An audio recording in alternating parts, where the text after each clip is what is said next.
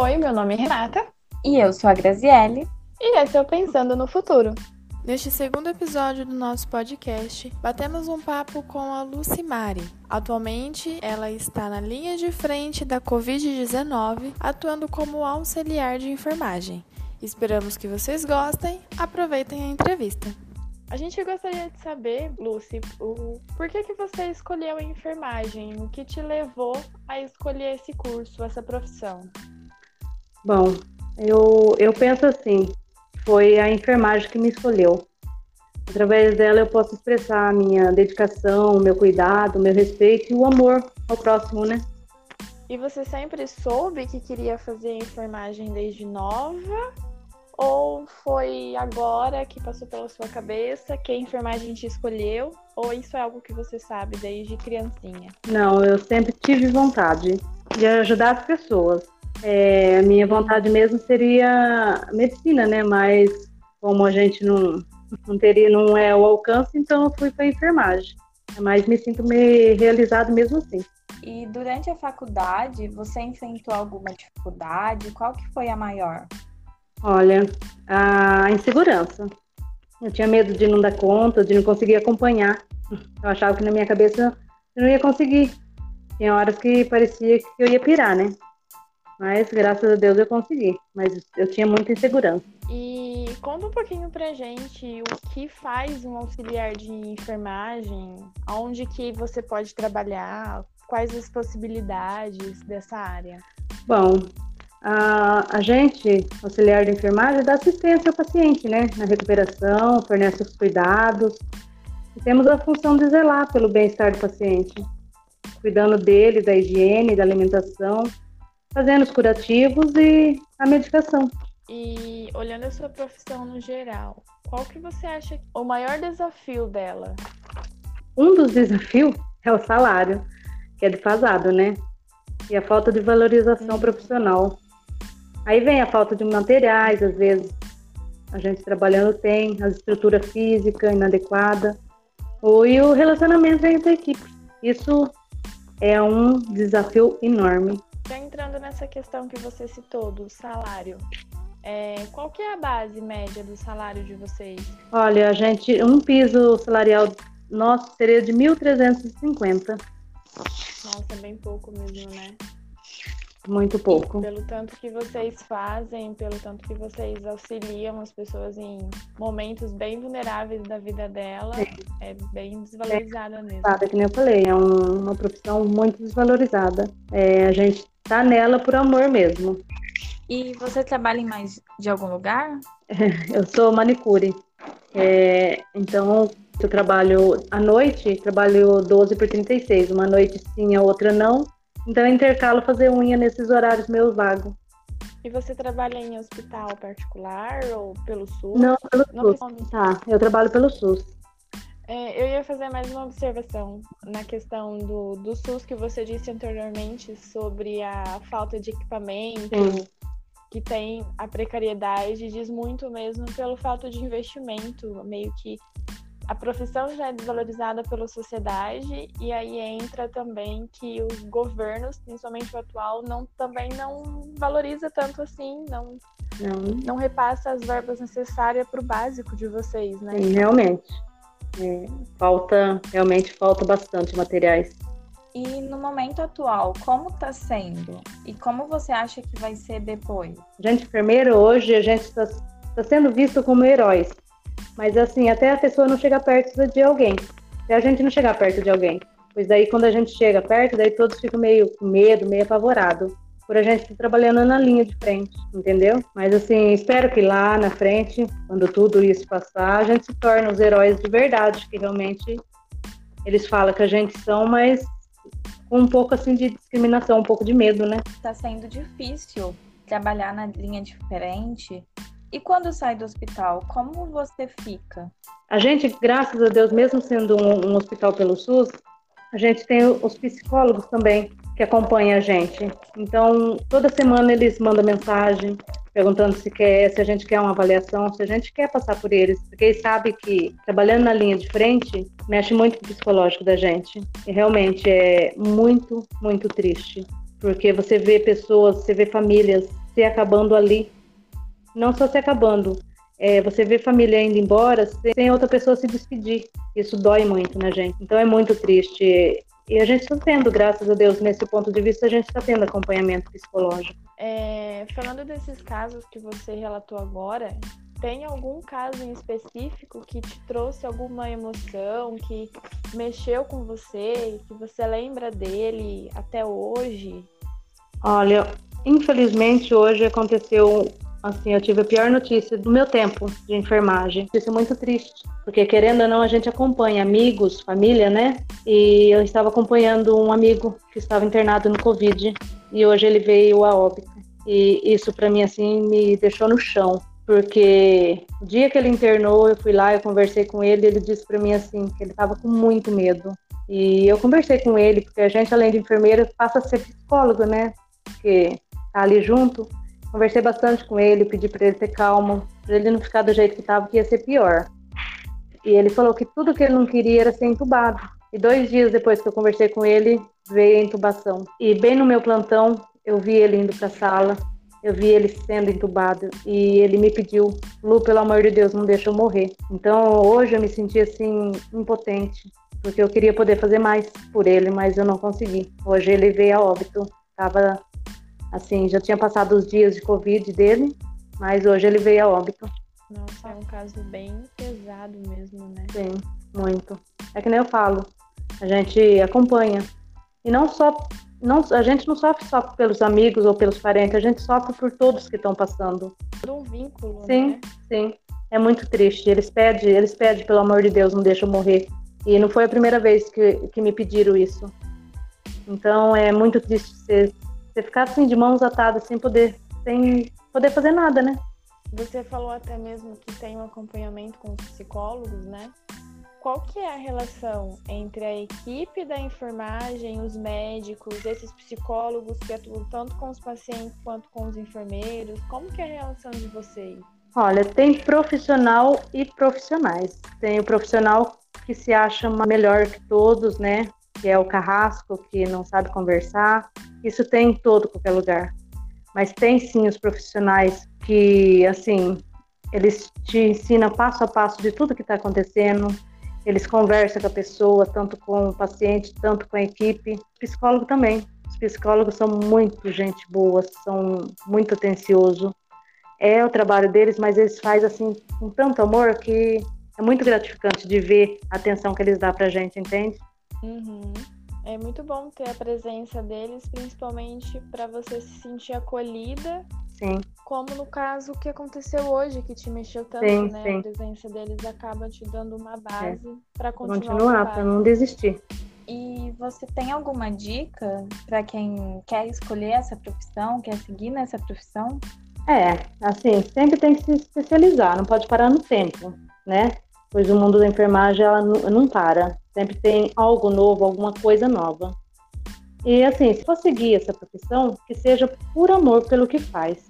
Não vai seguir a profissão pelo dinheiro ou por qualquer outra coisa, porque a enfermagem tem que ter muito amor envolvido para você dar conta, entendeu? Você tem que amar o que faz.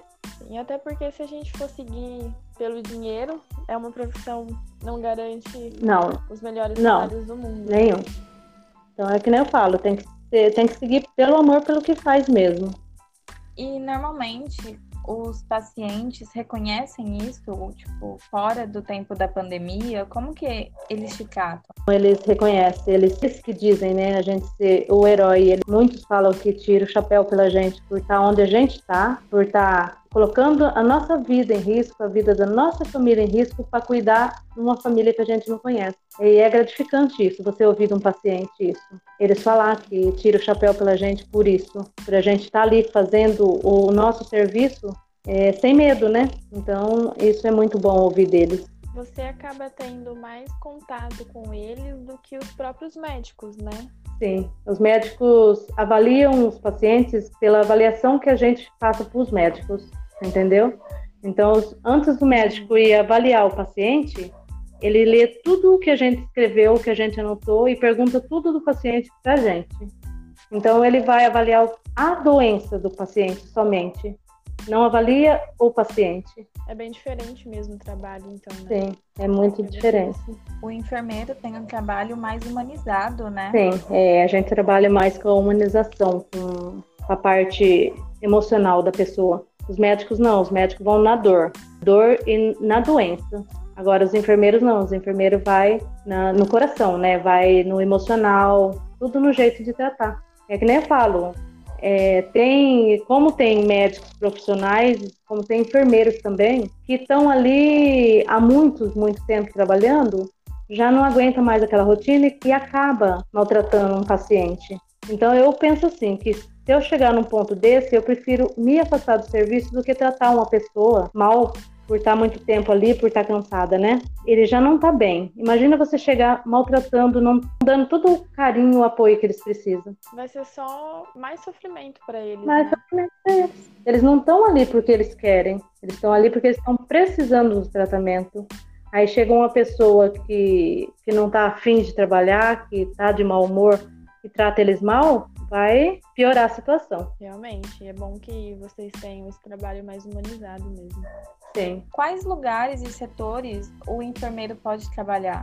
Olha, o enfermeiro ele pode trabalhar no hospital, o enfermeiro pode trabalhar no postinho de saúde, clínicas, consultórios médicos, é, um laboratório de análise pode trabalhar, é, unidade de diagnóstico, centro de recuperação, é, casa de repouso, creche, são os lugares que, que a gente pode estar atuando. Nossa, bem diversificado, né? A área Sim. de vocês. Não é Bem. só dentro de um hospital. Não, não é só dentro do hospital. A enfermagem é uma área bem disputada, mas é difícil alguém ficar sem trabalhar na área, porque tem bastante campos, né, pra gente poder trabalhar. E você tem vontade de fazer alguma outra especialização? Eu tenho, eu tenho vontade de fazer enfermagem mesmo, na faculdade. Sou auxiliar de enfermagem é curso técnico. E para ser enfermeira tem que fazer uma faculdade de quatro anos, entendeu? E eu gosto muito e tenho muita Uhum. vontade de fazer urgência e emergência, que é trabalhar no SAMU também. Como funciona o curso técnico? É assim, é um curso de dois anos. A gente vai fazendo módulos. Primeiro módulo fecha, vai para estágio. Daí faz o segundo módulo, fecha, vai para estágio, até o quarto módulo, que seria o técnico de enfermagem. E daí o quarto módulo a gente vai para estágio em centro cirúrgico. E eu já terminei, já fui para centro cirúrgico, já, eu sou auxiliar, mas sou formada em técnica também. Como foi a sua experiência nesse centro cirúrgico? Foi algo que você gostou de fazer ou foi algo que você isso não é pra mim? Não, é para mim. É o que eu sempre tive vontade, de ficar dentro de um centro cirúrgico. Teve duas vezes que eu entrei dentro, as duas eu acompanhei uma cesárea, então aquilo para mim assim foi muito lindo. Aí fiz vários outros com cirurgião de crânio, de fêmur, tudo, né? Mas o centro cirúrgico é é muito emocionante. Nossa, ainda mais você ver alguém nascer. É que nem eu falei, ah, de cirurgia de crânio, de fêmur, é muito bom de ver, mas uma cesárea não, não tem explicação. Você tá ali, você tá vendo um bebê vindo ao mundo. É muito, muito gratificante, muito lindo participar. E fiz também o parto normal. E como foi a experiência do parto normal? Qual que é a diferença da cesárea? Assim, a cesárea é mais impactante por ver cortar, né? Os médicos tudo ali em cima. Agora o parto normal é sofrimento. De você ver a mãe sofrendo, a mãe gritando ali. Mas assim, a hora que o bebezinho nasce, é tudo de bom. Você vê o sorriso da mãe do rosto, você ouvir aquele chorinho, é muito lindo. Então não tem como explicar de um e de outro, porque tudo é maravilhoso ali. São nascimentos, né? Nova É, Independente de ser um parto ou uma cesárea, é muito maravilhoso de ver a pessoa, ah, um ser vivo nascendo. E tem mais alguma coisa que você gostaria de colocar, de pontuar da sua profissão? Algum medo, algum orgulho que você tem dela? Ah, orgulho eu tenho desde o momento que eu me formei. né? Desde o momento que eu peguei o meu diploma na mão, que eu ergui ele para cima, eu tenho muito orgulho, porque eu lutei bastante para chegar até lá. Teve barreiras, teve dificuldades, mas eu consegui, né? Então eu tenho orgulho de mim por eu ter conseguido. E barreiras a gente tem. E é muito bom ouvir você falar sobre isso e, e ver que você atua com tanto amor, com tanta paixão nisso. Então, dá até uma confiança nessa questão, porque muitas pessoas morrem de medo de ir para um hospital e saber que lá eles vão ser acolhidos por alguém como você, que demonstra tanto amor pela profissão e pelo que faz, eu, pelo menos, me sinto bem mais confiante, mas eu, pelo menos, principalmente se eu estivesse lá, eu me sentiria bem. É o que eu sempre falo, o que a gente tem que passar em primeiro lugar para o paciente é a confiança. Mostrar para eles que eles podem confiar totalmente em você, que assim a gente faz o serviço melhor e eles confiando, né? Sim, é bem interessante isso. A gente dentro do hospital, a gente não chama, não fala paciente, a gente chama eles de cliente, eles são os nossos clientes, entendeu? Então, como eu sou manicure, eu tenho cliente fora do hospital e tem cliente dentro do hospital. É um modo carinhoso da gente tratar eles lá dentro. Nossa, é bem interessante. Eu não sabia que havia essa troca de Sim, lá dentro a gente tem esse poder de trocar os nomes. Porque eles não gostam que, assim, é, o protocolo nunca fica chamando de vozinho, vozinha, tiozinho, essas coisas, né? Então a gente chama, como tá meu cliente hoje, como você tá hoje, então a gente passa uma confiança para eles desde o momento que a gente entra no quarto, se apresenta. E aquele vínculo. Tem um vínculo muito grande. Porque no Covid, principalmente, a pessoa fica bem mais tempo internada, né? E você acaba se apegando à pessoa. Uhum. E tanto a gente se apega a eles, quanto eles se apegam a gente também. É bom esse tratamento, ainda mais nesse momento tão novo e cheio de incerteza nesse sim, caso, sim. né? É o que eu falo, por isso que a gente tem que demonstrar toda a atenção e todo o carinho com eles nesse momento. Porque eles já entram lá com muito medo, que nem eu falei, esse colega meu que veio a falecer. Tudo que ele tinha era muito medo. Ele tinha medo e ele já entra lá com esse medo. Então a gente tem que tentar minimizar o medo deles, para eles ficar melhor, né? Sim, para eles terem Sim, força. Pra né? lutar, para sair de lá do novo. Sim, é bem bacana o trabalho de vocês, que realmente não foca só a doença, só o que o paciente traz, mas sim toda a história e vocês têm aquele olhar de que aquele paciente realmente tem uma família, é, é o amor de alguém é. e que vocês precisam cuidar dele da mesma forma que vocês gostariam de ser cuidados, é, né? Eu, eu, sempre falo, um paciente que está ali, eu vejo se é um senhorzinho, eu vejo como se fosse meu pai. Se é uma senhorinha, eu vejo como se fosse minha mãe. Então eu vou tratar todos bem, do mesmo jeito. É muito interessante, muito bacana de olhar. Sim. E parece ser essencial para mudança, para o bem-estar dos Isso é, isso é tudo, né? Eles se sentem bem, eles se sentem confiantes. É, eles entram num lugar que nem eu falei lá é muito assustador. Eles entram assustados, mas graças a Deus a gente passa confiança para eles e eles acabam gostando assim do tratamento. Eles acabam ficando bem melhor, principalmente pelo psicológico, né? Lu, eu acho que é isso a nossa entrevista. Uhum. É, eu adorei porque na verdade foi mais um bate-papo, né?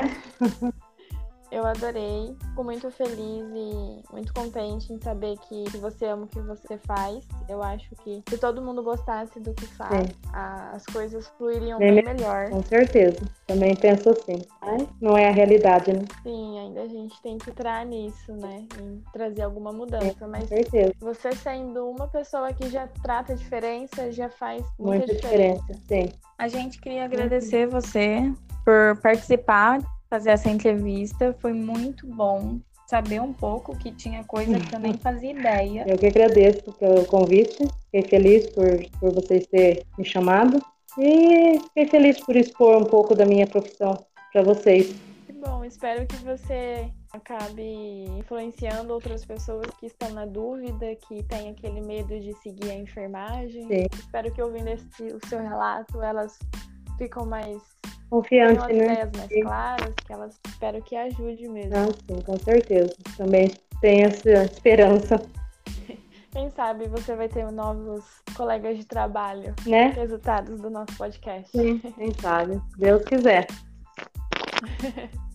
então é isso, Lu. Obrigada, então, viu? Eu que agradeço. Obrigada a vocês, tá? Foi um prazer, meninas.